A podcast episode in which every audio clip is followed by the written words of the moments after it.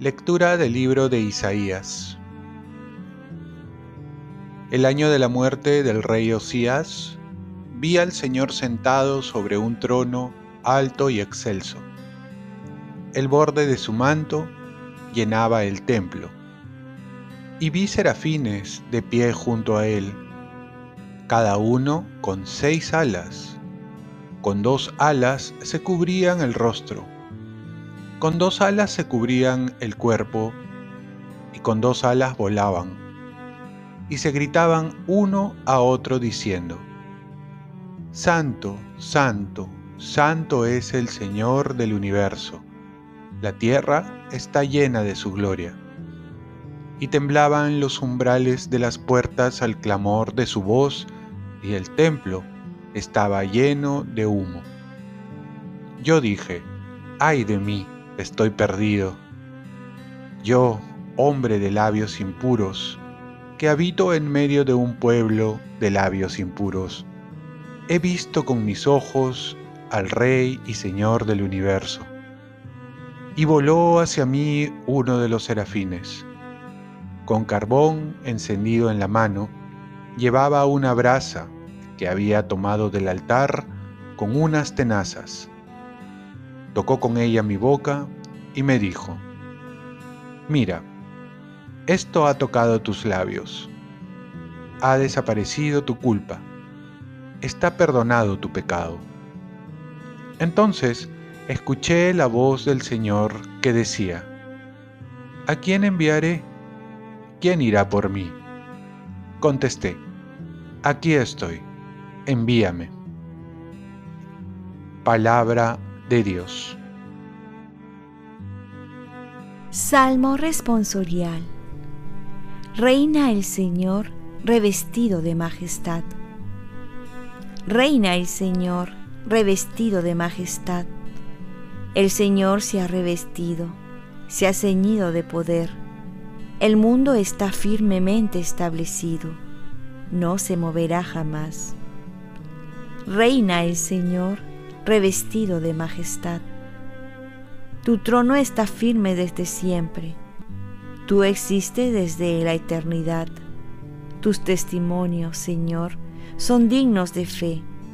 La santidad embellece tu casa a lo largo de los tiempos. Reina el Señor, revestido de majestad. Lectura del Santo Evangelio según San Mateo. En aquel tiempo Jesús dijo a sus apóstoles, El discípulo no es más que su maestro, ni el siervo más que su amo. Ya le basta al discípulo con ser como su maestro y al siervo como su amo. Si al dueño de la casa lo han llamado Belcebú, cuanto más a los criados. Pero no les tengan miedo, porque no hay nada secreto que no llegue a descubrirse, nada escondido que no llegue a saberse. Lo que les digo de noche, díganlo ustedes en pleno día, y lo que escuchen al oído, pregónenlo desde la azotea. No tengan miedo a los que matan el cuerpo, pero no pueden matar el alma. Teman más bien al que puede destruir con el fuego alma y cuerpo en el infierno. ¿No se venden un par de gorriones por un céntimo? Y sin embargo, ni uno de ellos cae al suelo sin que el Padre de ustedes lo disponga. En cuanto a ustedes, hasta los cabellos de la cabeza están todos contados. Por eso, no tengan miedo. Valen más ustedes que muchos gorriones. Si uno se pone de mi parte ante los hombres, yo también me pondré de su parte delante de mi Padre que está en el cielo. Y si uno me niega ante los hombres, yo también lo negaré delante de mi Padre que está en el cielo. Palabra del Señor. Paz y bien, nada teme quien tiene a su vida Cristo. El discípulo no puede esperar mejor suerte que el Maestro. Para ello lo sigue, para ser como Él, para vivir como Él. Entonces, si la vida de Jesús fue servicio, tengo que servir. Si fue enseñar, tengo que enseñar. Si fue amar, tengo que amar. Y si tuvo que sufrir por amor, ser perseguido, pues también tengo que vivir lo mismo. Calumniado por hacer el bien, perseguido por decir la verdad. Esto no debe extrañarme. A veces nos sorprendemos y decimos, ¿por qué me ocurre esto a mí? La respuesta está en que si sigues al Maestro, es lo que nos va a pasar. Si Jesús cargó con su cruz, no me debe extrañar que yo también cargue con la mía. Jesús recalca el no vivir con el miedo, el no vivir sujeto al miedo. Ahora, este miedo puede venir por diferentes motivos. No encontrar una estabilidad económica, ver un peligro en la salud, una amenaza en los pronósticos que conocemos, sea cual sea el motivo, también tenemos que tener en cuenta los motivos para no tener miedo. Ante la muerte, porque se convierte en una puerta que nos lleva a Dios. Ante una necesidad, porque tenemos un Dios que se preocupa por nosotros. Ante el futuro, porque estamos en las manos de Dios.